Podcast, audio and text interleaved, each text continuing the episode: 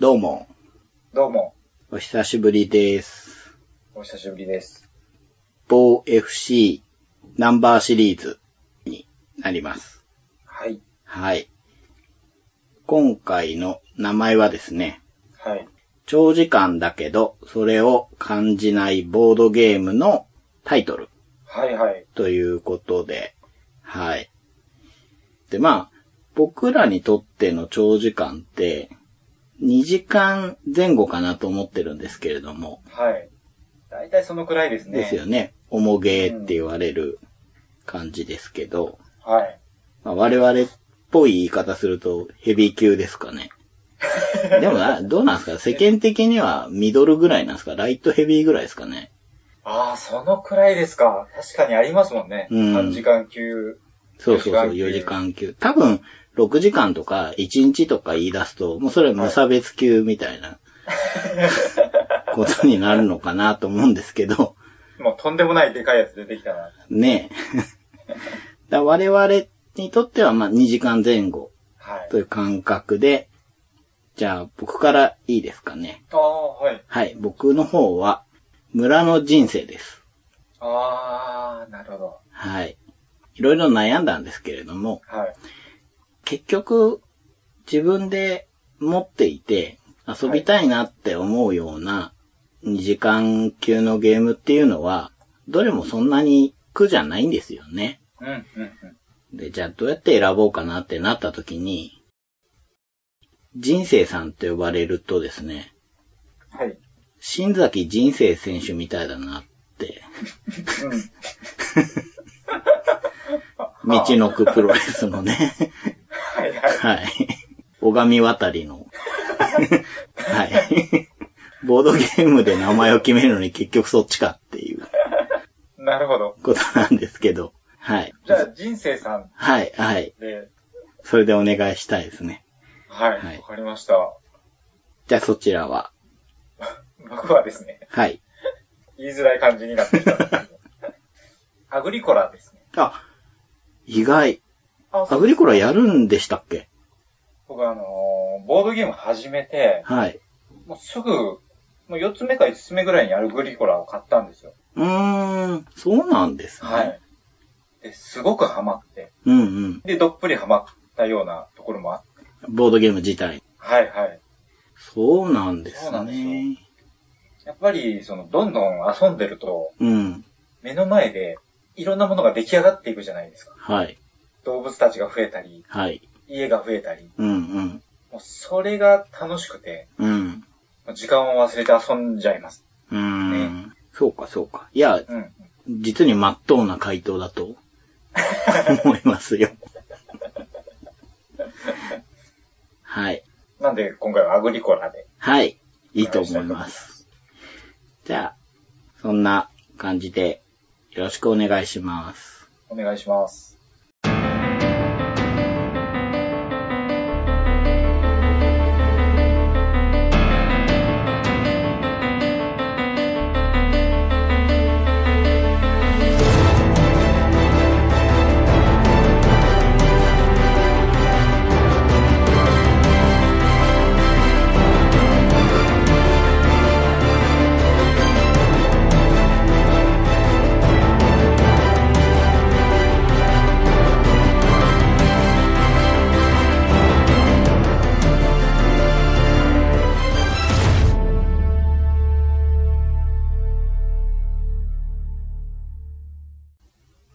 じゃあ、いつものように、はい。まず UFC の話をはい。していこうかと思うんですけど、今回は UFC199 ですね。はい。はい。えー今年の7月に UFC200 っていう大事な大会があるわけですけど、はい。その一つ前の199なんですが、はい。すげえ盛り上がったんで、今日は、あの、長く喋ります。だけど、はい。それを感じない。まあ、そこで今回の名前につながるわけですけれども、なるほど。えー、長いなって感じないのは、 はい。僕ら二人だけかもしれ ない。かもしれませんが、はい。あの、それだけいい試合が本当多くて、かったっす。うん。うんさすがに全部話せないので、はい。 9試合だけ話しましょう。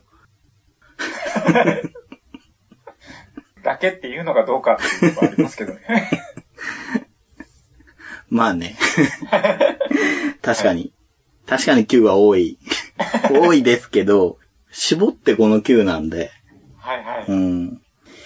はい。そんな UFC199 が2016年の6月5日にありました。はい。で、いつものように、下からというか、えー試合順通りって言えばいいのかなうんうんうん。に話していこうと思うんですけれども、ついていけないと思う人はですね、うんボードゲームの話の方まで、一足先にどうぞっていう感じなんですけれども。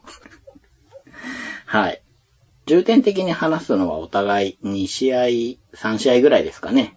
そうっすね。という感じで、まあ、緩急混ぜてやっていきたいんですけれど、はい。はい、最初がライト級のプロレイエス対マエストロキム・ドンヒョン。これが3ラウンド1分52秒、プロレイエスが KO 勝ちしたんですけれども、はい。これ、この日の大会の一番最初の試合だったんですね。うんで、この日の大会のファイト・オブ・ザ・ナイト、うんうーん一番良い試合でしたって賞をもらってるんですよね。もう、ボロボロになってましたね、二人とも。すごかったですね。ねえ。特にね、キム・ドンヒョン。はい。同じ名前の選手がもう一人いるんで、まあ、はいそっちはニックネームがスタンガンで、こっちはマエストロなんですけれどうんうも、んマエストロの方が全く引かないんですよね。ですね。結構殴られてたのに。うん。うーん。結構連打食らってるから、これもうダメかなって思うと強いのを2、3発返すんですよね。はいはい。で、レイエツ、まあ、こっちはニックネームがマルコ・ポーロってなってましたけど、はいはい。やっぱり自分の方が効かせてるのは分かってるのか、うんうん。意地でね、食らうんだけど、もうほんと意地の張り合いでしたね。ですね。うんお互いもう、ディフェンスすることをしないうん。ね。で最終的には、えーレイエスの左フックが入って、はい。ドンヒョンがこう、たたらを踏む感じで、中腰になったところにもう一発、右フック入れて、はい。そのまま後ろにバターンと倒れて、 もう、全体力使い果たしたって感じでした、ね。でし。たね。うん。まあ、意識は失ってなかったんですけど、さすがにレフェリーが止めて、うん。したら、レイエスの方は膝ついて、泣いてましたね。いやー、もう、突き果てたって感じですね。ね壮お絶互いな。に。うん。この試合でスタートしてるっていうのがすごいですよね。すごいですね。うん。やっぱ第一支配としては最高の滑り出しですよ。最高ですよね。本当に。あと、この試合、レフェリーが、はい。ドワーフだった。あー。あ、僕ね、一回あのレフェリー名前覚えたんだけど、ちょっと忘れちゃいましたね。あの、顎ひげをはい。三つ編みにしてて、はいはい。それが、どのくらいかなおへそより下ぐらいまで行ってましたよね。知ってますよね。うんすごいキャラ立ってて。ロングのツインテールですよね。うん 家が。本番にはドワーフがいるんだなって。いやー、もうえパンチ一発でぶっ飛びそうな。そうですよね。まあでも実際こう、大の男が殴り合いしてる時に割って入んなきゃいけないわけじゃないですか。はいはい。だからやっぱね、屈強な人じゃないとね、はい。この試合もあの、止めるタイミングも良かったですしねよ。かったですね。もうみんな納得のうん止めるタイミングで。うん。はい。で、次がですね、えーフェザー級のコール・ミラー対アレックス・キャサレスなんですけれども、はい。これは3ラウンド判定だったんですけれども、はい。えーさっきの試合とはもう全然違う方向性なんですけど、とにかく面白くて、うんうんうん。入場から僕すごいいいなと思ってて、はい。ミラーは寝技がすごく強い職人系じゃないですか。はい。まあ、渋い面持ちで、静かに入ってきて、で、後から入ってきたキャサレスの方が、あの入場曲を自分で歌いながら、はい。おたけびを上げながら入ってきて、で、キャサレスっていう選手は、ちょっと、カンフーっぽい動きをするというか、そうですね。うん。トラックスーツって言うんですかね。。はいいはいはいはい。あれを着て入場してる時もありましたよね。そうなんですよね。うん。うん。で、コールの時に、選手の名前呼ばれる時に、あはい。のー、貢献礼って言うんですけど、片手をパーにして片手をグーにしてこう合わせる挨拶ってあるじゃないですか。ああ、はいはい。はい。カンフー映画とかでよくやる。あれを四方にやるんですよね、キャサリスはね。はいはい。うん。で、アフロヘアで、マウスピースは牙が書いてあって、はいはい褐色で、もうなんかすごくキャラが立っているわけですけど、うん。もうすげえ笑顔で入ってきて、陰と陽っていうか、うんうん。 生と同っていうか、すごい対照的でいいな、この二人。面白そうだなと思ってて。うんうんうん。あとですね、ミラーの入場曲が、ゾンビランドのエンディングで使ってる曲なんですよ。ああ、そうなんですそう、ね。これ、あれなんか聞いたことあるなと思って調べたら、あ、ゾンビランドだと思って。 いいですね。い。いいですよね。うん。はい。そんな感じで入ってきた二人なんですけれども、はい1ラウンドと2ラウンドは、キャサレスの方が打撃で完全に優位に立ってて、こう出入りがいいというか、距離感がいいっていうのかなああ、なるほど。ううんん、最初に右ストレート当ててたんですけれども、うんまあその後もミラーの方はテイクダウンを狙うんですけれども、すごくうまくしのいで、はいではい。まあバックブローとかも入れてて、でまあ、ストレートとかアッパーとか、本当にリズムに乗ってるなーっていう感じで見てて、2ラウンドの方も、まあ、より乗ってるっていう感じで、まあ肘とか、ミドルとか、サイドキックとかね、うんうん。足払いとかでミラーこかしたりしてて、フェザーに戻したから、だいぶ調子がいいのかなーと思って見てて、3ラウンド、ミラーがですね、はい。パンチに合わせてテイクダウンして、それがうまくいって、はいで、なんかこう、ゴロゴロゴロっと揉み合いになったんですけども、その中で変な位置から腕十字を取ったんですよね。うん。で結局それは、キャサリスがしのいで立ったんですけど、その後またパンチ打ったら、こう、ミラがもらいながら引き込んでるんですよ。はいはで、い。それも渋いなと思って。 渋いですよう ね。ん。で、そこから三角締めに行って、まあ、キャサリス脱出するんですけど、そこから膝十字はい。うん。これを、からバックチョークに繋いでっていう感じで、3ラウンドはすごくミラーの方が寝技で攻め立てて、はい。これどっかで決まるんじゃないかっていう感じだったんですけど、結局は決まらなくて、キャサレスの方が判定勝ちをするんですけれども、だいぶ面白いなと思って、はいはうい。ん。こう、連敗が続いてた時期もありましたけどそうなんですよね。すごくいいですよね。だいぶ良くなって、やっぱバンタムよりフェザーが合ってるんでしょうね。うん、でしょうねう。ん。で、もう、次の試合が決まってるんですけど、はい。ヤイル・ロドリゲ、 ロドリゲスっていう選手なんですよ。ほうほうほう言いづらいんですけど。はい。で、これがですね、今年の若手注目株っていう動画があってですね、ほ公式の方で。う。はい。そこに出てくるんですけど、あの、テコンドーがバックボーンにあるらしくて、浴びせ蹴りとか、平気で使うんですよ。えうん。ー、面白いですね。確か1回前の試合は、2段蹴りで KO してるんですよね。えで、確か無敗です。ー、はいはいはい。毎年ね、何人かその手がいるじゃないですか、UFC っていうのはは。い、いますね。若手で無無敗で勢いがあってっていう。はいでその中の一人なんですよね、うん。ロドリゲスは。で、キャサリスは多分手が合うと思うんですよ。はい。バチバチやりそうな感じです。うん。なので、まあ、次戦も面白いんじゃないかなと思ってちょっと長めに話しました。はい。はい。で、次がですね、はい。女子の試合です。はい。女子ストロー級の6位、ジェシカ・ペネ対、こっちはランカーじゃないんですけど、ジェシカ・アンドラージ。はい。どっちもジェシカですけれども、結果はですね、2ラウンド2分56秒 TKO で、えージェシカ・アンドラージが勝っているんですけれども、はい。 女子の試合じゃないみたいでしたね。ですね。はい。すごかったですね。はい。今大会の中で、僕一番見返してる試合がこれなんですよね。ああ、ははいいはい。他では見れない驚きがあって、まあどういう試合だったかっていうと、あの、ジェシカ・アンドラージっていう選手は、ストロー級でもまだちょっとちっちゃい感じなんですよね。うんうんうんうん。完全にペネの方がリーチは勝ってるわけですけれども、まあ、そんなペネが1ラウンドをジャブでスタートを切るんですけれども、アンドラージが遠くから左フックで飛び込んで、うんそのまま一気にパンチを連打するんですよね。はいはい。左右のフック、あの、ボディも混ぜながら、とにかく連打するんですよね、この人。うんうんうんうん。ガードされてでもお構いなしなんですよ。う んうんうんうん。ペネがあの、フェイントとか、組んだら膝とかをやろうとするんですけど、全部お構いなしなんですすよ。ごいですよね。うん。もう確実に距離潰していって、うん。で、ひたすら殴り続ける。そうなんですよ。で、1ラウンドの中盤ぐらいから、もうペネの方が、あの、頭を抱えて後ろに下がるようになってきちゃって、はいはで、い。それでもお構いなしに追いかけるもんだから、こう、打撃の圧で後ろに倒れたりとかしてて、うんうんううん。ん。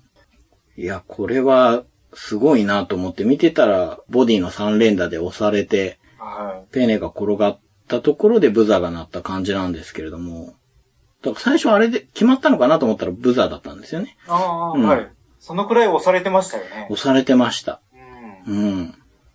で、2ラウンド入ってどうなるかなと思ったら、むしろ増してて、こうパンチを体にまとってるっていうか、はいはい。そのまま金網まで詰めていくから、ペネも逃げ場がなくて、耐えられなくなって、ノックアウトされた感じなんですけれども、はい。最後、もう追いかけ回して、追い詰めて、ずーっとパンチ打ってたじゃないですか。はいはい。あの、あれを数えてみたんですけど、ほう。あの、48発打ってるんですよ。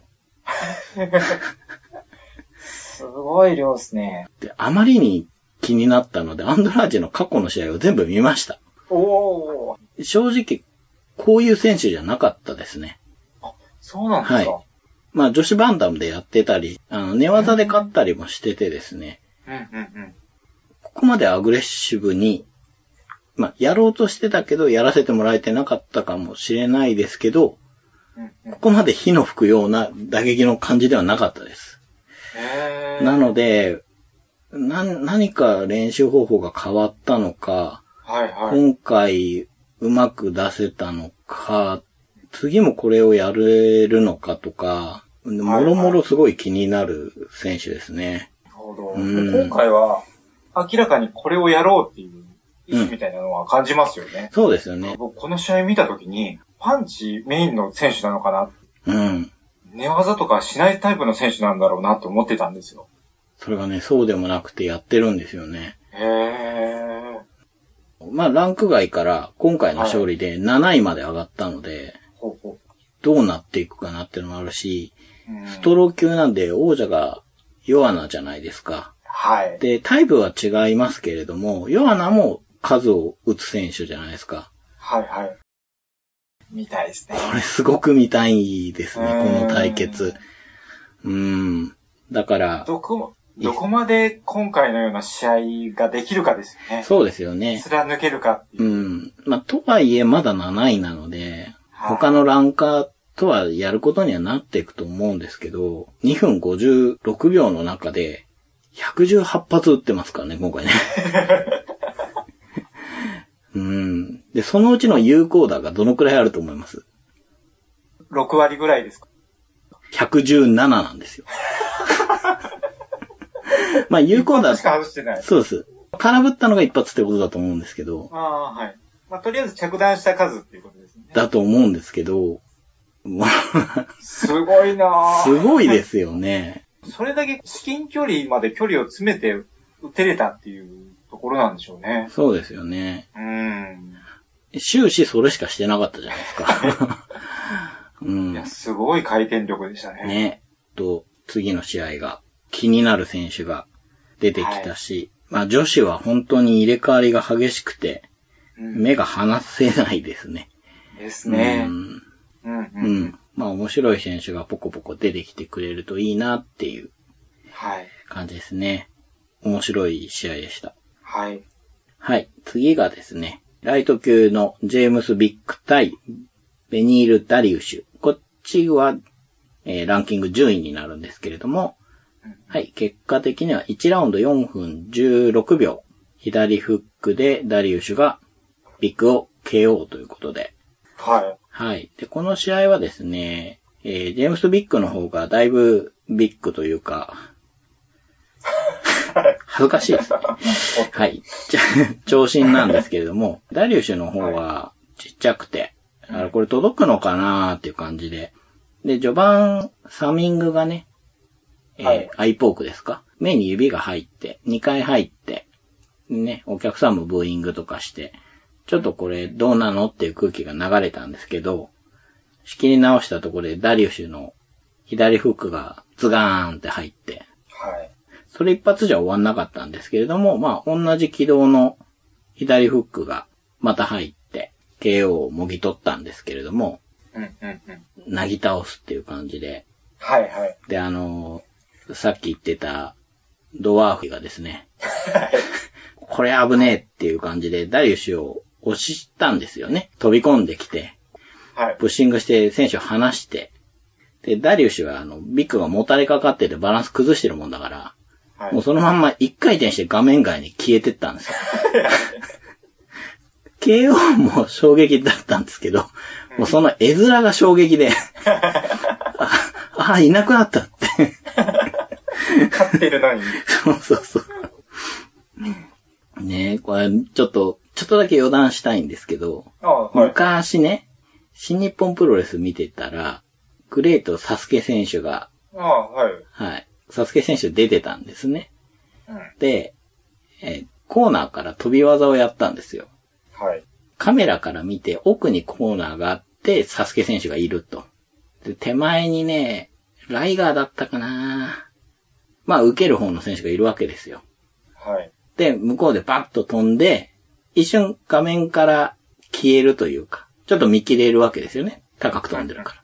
で、その間に、確かライガーだと思うんですけど、ゴロゴロっとはい。避けたわけですよね。したら画面に一瞬誰もいなくなったんですよ。はい。あって思ったら、上からサスケがバーンって落ちて、もう自己映像みたいになってですね。えらく面白かったっていうことがあって、誰もいないところに人が落ちてきた。そう。ちょっとそれを思い出したっていうだけの話なんですけど。はい。まあそんな試合もあって、まあでもこれもれっきとした衝撃 KO だったんで、面白かったですよ。うんダリウシのパンチも良かったですし、ね。良かっったですよね。た。うん、うまかったです。お客さんもすごい盛り上がってましたし。ははい。で、次がですね、フェザー級の12位うん、ブライアン・ T ・シティ・オルテガ、い。はい。対クレイ・グイダですね。こっちはあだ名がカーペンター。で、この結果が3ラウンド4分40秒、終わり際ですね。に、はい。オルテガの右膝蹴りがグイダに炸裂して、KO ということで。うん、うん。はい。これ、アグリコラさん、注目してた試合なんじゃないですかね。あ、そうですね。この柔術ベースのはい選手で、若くて、はい。まだ無敗。そうですね。今回で12戦無敗になるのかなそうですね。 ?1 回無効試合があるんですよね。薬物で失格してますね。ねえ。 うん。 まあでも前回のはい。ディオゴ・ブランダオン戦もうん。三角締めが非常に見事に決まった。あれは良かったですね。うんうんうんうん。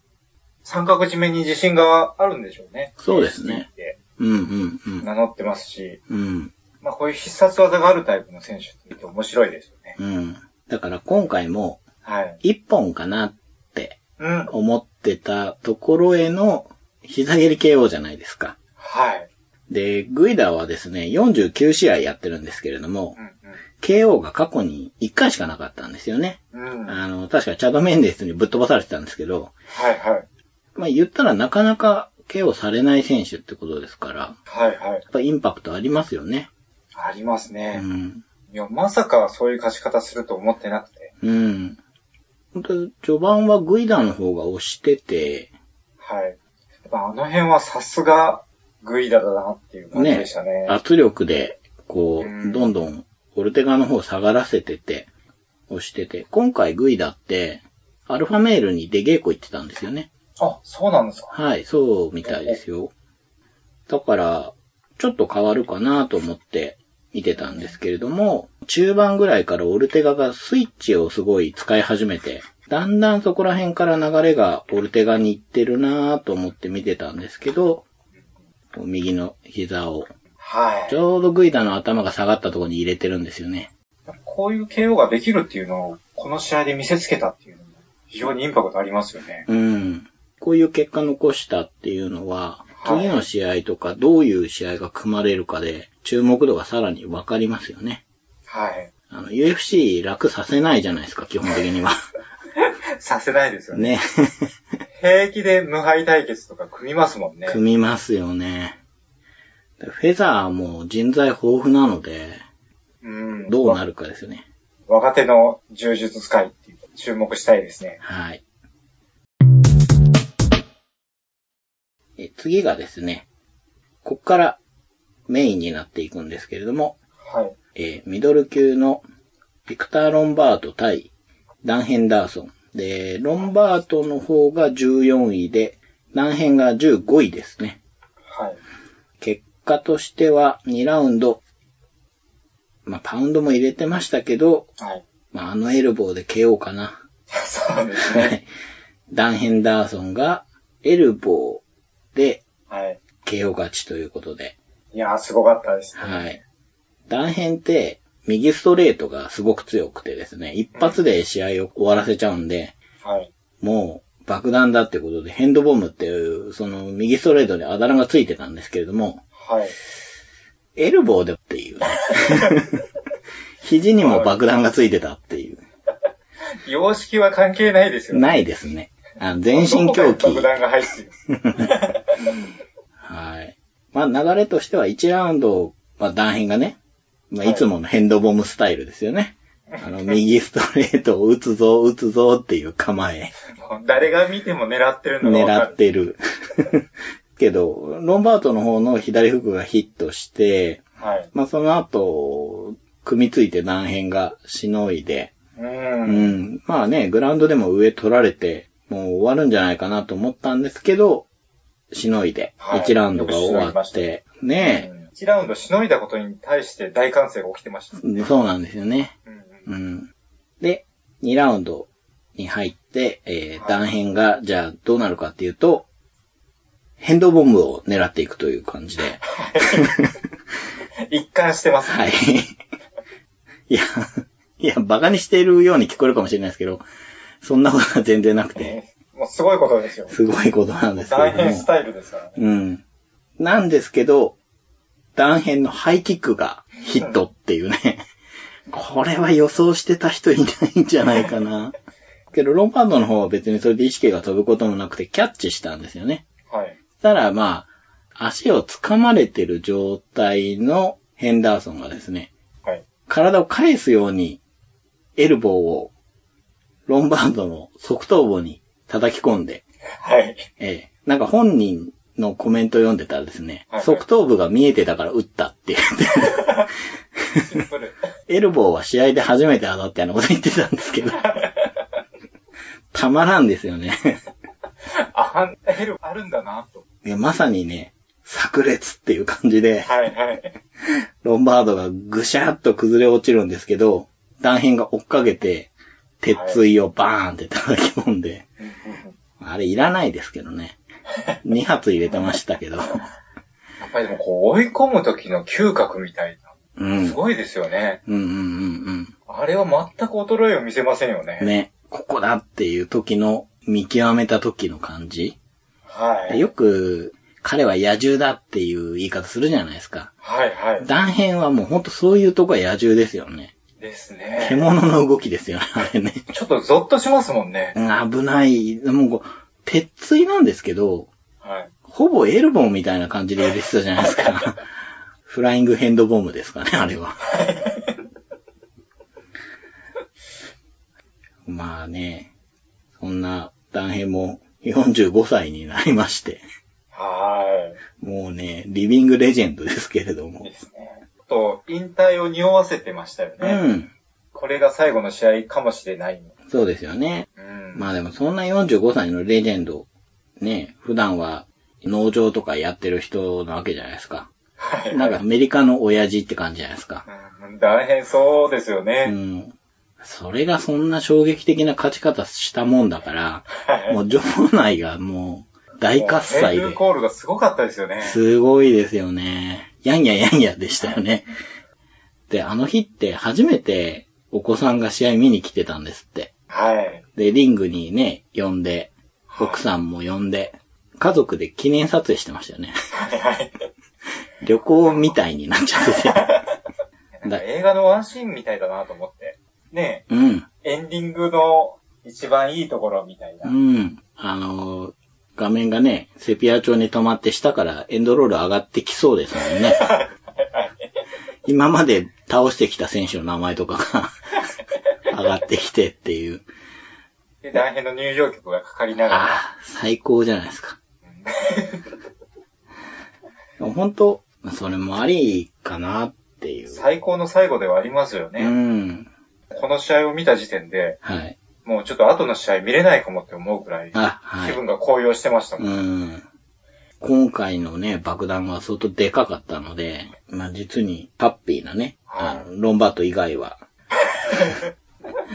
でかかったですね。これが最後の爆発ですよっていうのもありかなっていうね。はい。ううんん。あの、長くやってる選手だから見せられる試合でしたね。うんうん。はいいい試合でした。はい。次がですね、フェザー級4位のマックス・ホロウェイ対5位のリカルド・ラマス。はい。次期挑戦者決定戦っていう位置づけですよね。はい。結果としては3ラウンド判定で、マックス・ホロウェイが勝ちました。これで、ホロウェイはなんと、9連勝。すごいですね。うん。3年前にマクレガーに負けて以来、負けてないっていうことで。おー。うん。これで9連勝のホロウェイですけれども、はい。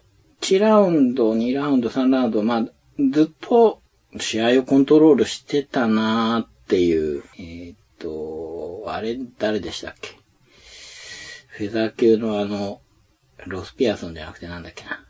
カブスワンソン。あ、そうだそうだそうだ。そうそうそう。カブスワンソン戦にちょっと似てるというか、はいはい。ラマスの四角の方に入って、当たらない位置から打撃を打って、うんうん。ラマスの打撃も届かないとこに行くし、タックルに来ても全部切るし、は1ラウンドの最後なんて、あの、パンチ打って、下がるラマスの位置にバックスピン打って、い。はい。顔に。ヒットさせてたじゃないですか。うんうんうん。すごいことやってるなと思って、まあ、ね、そんなに効かせてはなかったかもしれないですけど、はい。逃げ場なしって感じですよね。はいはい。完全に距離制圧されちゃってる感じがして、あすごいなと思って1ラウンド見てたんですけれども、2ラウンドに入ってももうそれ全然変わらなくて、それどころかタックル切った後に、あのホロウェイの方が、寝技も展開して、それでもホロウェイの方が上を行ってて、はい。で、3ラウンドに入ってもそれは変わらないんですけれども、仕留められないのかなーって思ってたんですよ。はいははいい。仕留められた方がタイトルマッチ文句なしで行くじゃないですか。はい。で仕留められればいいんだけどどうかなーって思って3ラウンド見てたら、ラマスが両手広げて聞いてないよアピールとか始めて、これはって思ってたら、ホロウェイの方が、あの、人差し指でうん。マットを刺して、はい。ここでノーガードで打ち合おうぜみたいなアピールですよね、あれは。はいはい。なんか、それで本当にノーガードの打ち合い始めて、かっこいいな、あれはかっこよかったっですね。た。うん。その距離が噛み合わないラマスとしてはチャンスなんだけど、ホロウェイの方が勝って、うん。あの、ラマスの方が下がってったら、またホロウェイがマット指さして、はいもう一回だみたいなこと言 って、ねえ、ノーガードでバチバチ打ち合って、どっちも KO はなかったんですけども、終了と同時にもう、ホロウェイが金網駆け上って、勝利アピールっていう感じでしたよね。うん、すごかったですね。うーん。ホロウェイにしてみたら、はい。 1ラウンド、2ラウンドは取れてるわけじゃないですか。はいはいはいはい。そこで、あえて打ち合ってうん。倒しに行くっていうのが、うん。いいですよね。うん。ホロウェイって、まあ優しい顔もあるのかもしれないんですけど、はい。あんまり気持ちを強く見せるタイプじゃなかったイメージなんですよ。そうですね。でその選手がここまで気持ち見せた。ねすごいなと思って。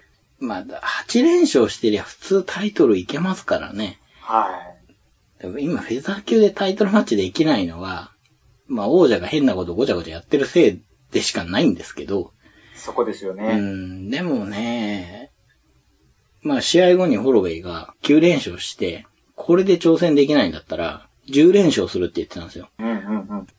前向きですよね。前向きですね。応援したくなりますよね、そういう。なりますね。もう、上にいる選手全部倒してやるってそうですよね。ことですようね。ん。クレガー戦へのストーリーもできてますよね。そうなんですよ。ただその、うんマクレガーが、どう考えてもフェザーには帰ってこないと思うんで、 は変ですよね。 い。しかも、王者は元気ですからね。元気で、別に怪我していないんじゃなくて、他の階級の選手に負けて悔しいから、そいつと対戦するだけですからね。うん。勢いのある選手とか、すごく頑張ってる選手がいるのに、うん。フェザー級停滞してますよね。そうですね。ちょっとマクレガーどうなのっていう気がやっぱりしますようね。ん。もうね、本当王座を剥奪してほしいですよね。そうそう。もしくは、返上ですよね。ですよね。返上して、その暫定王者が正規王者になって、うんそしたらホロウェイだって挑戦できるんだし、ね、さっき名前出したオルテガにしたって、キャサレスにしたって、フェザーなわけだから、はいはい。どんどん下の方は盛り上がってるわけじゃないですか。上の方がね、なんかよくわかんないことで詰まってるんで、流れが出るといいんじゃないかなっていう、その方が結果的に面白いんじゃないかなって思いますけどそうですねうんねはい。で、次がですね、はい。タイトルマッチになります。うんうん。バンタム級の王者、えードミニク・クルーズ対ユライア・フェイバー3位。はい。で、これが5ラウンド判定、王者のドミニクが盤石の勝利ということで、はい。いこれ、どうでしたか見てて。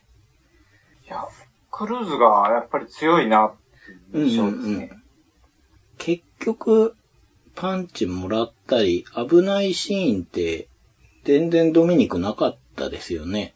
なかったですね。うん。ドミニクのパンチは結構入ってたし、一回ダウンも取ってますよね。はい。テイクダウンも決めてるし、はい。うん。一度のダウンと3回テイクダウンで成功してるのかなで結局ユライアの方はそれを全く攻略できないっていう感じでしたね。そうですうね。ん。あのスタイルのままだと、うん。叶わないなっていう印象ですね。そうですね。うん。まあ、この二人は一勝一敗なんでお互い。今回決着戦だったわけじゃないですか。はい。ドミニクが勝った時は判定で勝ってますけど、ユライアはギロチンかなんかで一本で取ってるから、うんうんそんなにユライア苦手意識ないんじゃないかなとも思ったんです。はい。あの入場の時、ユライアが笑顔だったんですよ。ほうほう。だから、うーん、まあ、キャリアがある選手なんで、はい。まあそうもなるんでしょうけど、まあ、練習もうまくいったのかなと思って、はい。だから今回、もしかしたら持ち前の爆発力で、どうにかしちゃうかなと思ったんですけど、させませんでしたね。ですうね。ん。 1ラウンドは、うん。こうタックル取ったり、うん。ひょっとするとっていうところはあったんですけうど、ん。徐々にやっぱり制圧していって、うん。うん。結局はもう干渉っていうイメでーすジでねす。かね。僕ね、クルーズ動き悪かったように見えたんですね。あ、なんか疲れてる。あの、一回前の、うん。そのすごい3年ぶりぐらいに出てきたはい。ディラショーとのタイトルマッチ。はいはい。あっちの時は、全然疲れを見せないイメージがあったんですけど、はい。今回はなんかちょっと疲れてるようにも見えるし、これどうなんだろうなと思ってたんですけど、パッドヒーリーがですね、はいはい。クルーズはガス欠したんじゃないかって思うぐらいトリッキーな試合をするよなと。それで完全に試合を支配してたみたいなコメントしてるんですね。はいはい。確かにあの、3ラウンドぐらいから、うん。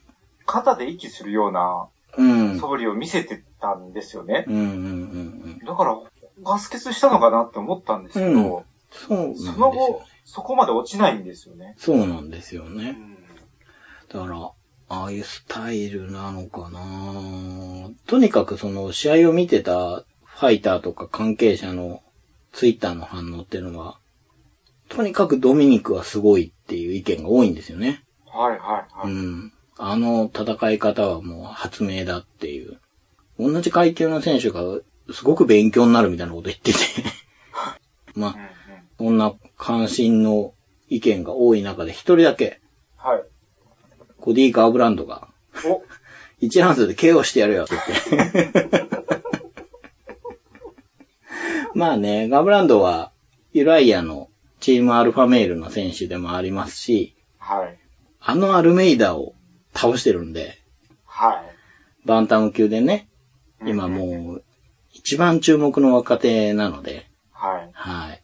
でまあ、やってやるって言ってて、うん。うん。まあ、それに対してドミニクは、コディ・ガーブランド知らないけど、みたいなこと言って絶対知ってるよって。 フェイはもう知らんわけないやろ、みたいなこと言ってましたね。さすが、さすがのドミニクですね。ですよね。どうですかね。ガーブランドって、ドミニクのあのステップに乗らないで、うん。うん全く無視して突き進んでって。 うん。持ち前の回転力でです。そうそう、近距離で打撃を打ちまくるんじゃないかなって思うんですが、そうなるとちょっと面白いですよね。面白いですね。クルーズの作戦に乗らない。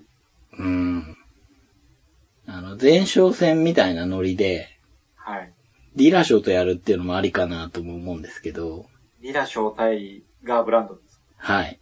ああ、面白そうだ。。ね、ディーラー賞はドミニクの試合にインスパイアされているっていう意見多いじゃないですか。はいはい。で、ドミニクもあれ俺のコピーだみたいな言ってるじゃないですか。ドミニク全方位に口が悪いですね。本当なんですよ。最高なんですよね。うん。ガーブランドがたどり着くかっていうのもね、見どころの一つですけどね、今ね。この階級で今一番勢いのある選手でしょうからね。そうですよ。それで、まあドミニクの方はみんなが認める完成度の高い選手っていうことなので、そんな試合も見たいなとも思うんですけど、まあドミニクはもう本当毎度のことですけど、ドミニクの一番の敵って怪我じゃないですか。 これ試合後ちょっと足引きずってたから、はい。また3年間ぐらいお預けとかなったらたまんないでたすまね。んないですね。うん。もうほんとそこは気をつけて、体を大事に。ほんとですよ。またタイトルマッチを見せてほしいですよね。はい。で、最後に、もう一つタイトルマッチがありまして、ミドル級です。はい。王者のルーク・ロックホールド対5位のマイケル・ビスピンです。はい。で、えー1ラウンド3分36秒。左フックから左フック、そっからのパウンドで、マイケル・ビスピンが KO、新王者。まさかの 展開。これはまさかでしたね。これは本当にまさかでしたね。考えられないですよね。うん。人生さんの中で、ビスピンが勝つっていう予想ってちょっとありました毛ほどもないです。ないですよロねッ。クホールドどうやって勝つかなぐらいしか思ってなかったんですけど、ただ、ただですね、はい。前日にうんうん。ロックホールドが、膝の内が怪我しちゃったみたいなこと言ってたんです よ。で、医師の診断書もあるんだみたいな、その、ずる休みする学生みたいなこと言ってて、 えーって、言う意味がわからない。なんか高度な心理戦なのか、とも思えない、正直。ですね。うん。そこは言ってほしくなかったですそようね。なんですよ。転ばぬ先の杖っていうか、うんまあまあまあ、悪い言い方したら言い訳ですよね。はい。もう始まる前から言い訳してるような感じになります。うん。で、それを見て、うん。ちょっと、ちょっと心配にはなったんですけど、ううんーん、ビスピンが勝つとは思わなかったですね。思わないですようね。ん。結構今回、ビスピンは、ストーリーができてたじゃないですか。はい。だから何か見せてくれると思ったんですけど、はいはいはい、言ってましたね。 うんただ、派手に負けてくれるんじゃないかと思ってたんですよ。あの、断片にやられた時のような。なうん、 まあ、わかんない。でも、まあ、うん、まあ、毛ほども勝てないと思うって言ってる僕も大概ですけど、アグリコラさんも大概じゃないかなと、それは思いますけど、まあでもわかります。まさか勝つとは思わなかったですうね。ん。まあ、試合的にはロックホールドが右手を下げた構えで、ビスピンの方はね、両手上げた。まあ、どっちもいつも通りなんですよね。うんうんいつもの立ち上がりだなって感じで、ロックホルダーのペタペタペタって感じで前に出てって、左のストレートからミドルを腹とかね、ビスピのガードしてる腕とかに蹴り込んでって、うん。まああとローも打って。で、ビスピンの方もローから右ストレートとか打つんですけど、まあちょっと距離が合ってないかなって感じで見てて。はい。うん。で、ロックホールドが、こう、ペタペタというか、ズカズカというか、そんな感じで入ってって、右のジャブを打ったのを、ビスピンの方がかわしながら、ワンツーを打ったんですけど、その、左のフックが、四角から入ってるように見えたんですけど、ロックホールドの横っ面にバチンと当たって、はい。ロックホールドが倒れて、すぐ立ち上がったんですよね。うんうんうんうん。で、そこにもう一回入ったんですよね、左フックがね。で、そっちが効いたっぽくて、吹っ飛んで金網にこう、背中もたれかけるような感じのところに、ビスピンが走り込んできて、パウンドを打ってっていう。うーん、まあ、たらればなんですけど、あの、1回目のフック食らった後にすぐ立ったのがまずかったように思いますね。うーん、確かにそうですね。うん、うんうんビスピンからしたら、干渉ですよね。文句を言わせない勝ち方をしたわけですけど、はい。はい。それで、第9代ミドル級王者になりましたよ。うーん。 UFC 参戦苦節10年目にして、初めてのタイトルマッチが、しかもタイトルマッチ2週間前に、ワイドマンが怪我したからっていう代わりでオファーが来て、はい。しかもロックホールドにはね、過去に負けてて、うんうん。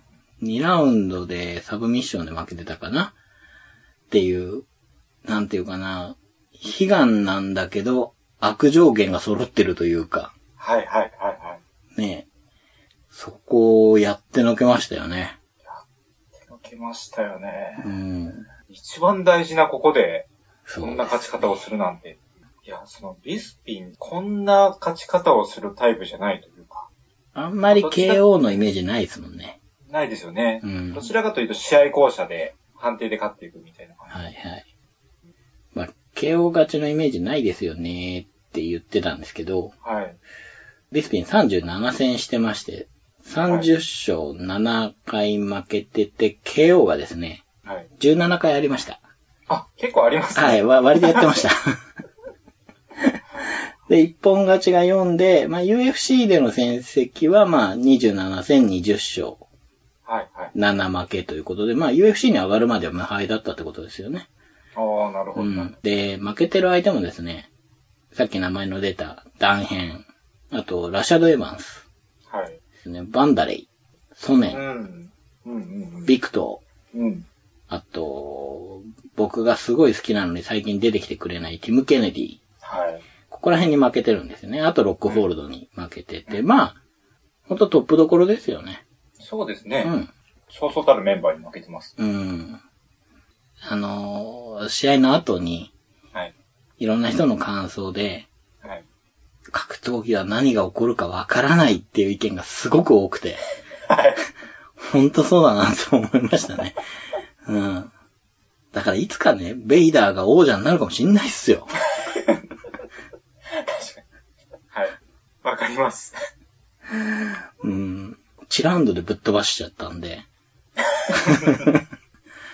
本当何があるかわからない。わからないですね。で、だから面白いっていう。ういや、ん。面白いですね。うん。本当に。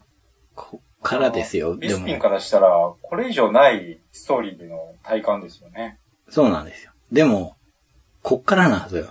うん。あの、本当ね、3日天下じゃないかみたいなこと言われて て、みんな言ってますよね。言ってますね。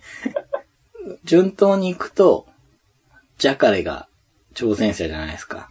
はい。勝てないんじゃない かな。ジャカレですよわ。相性悪いと思います。うーん。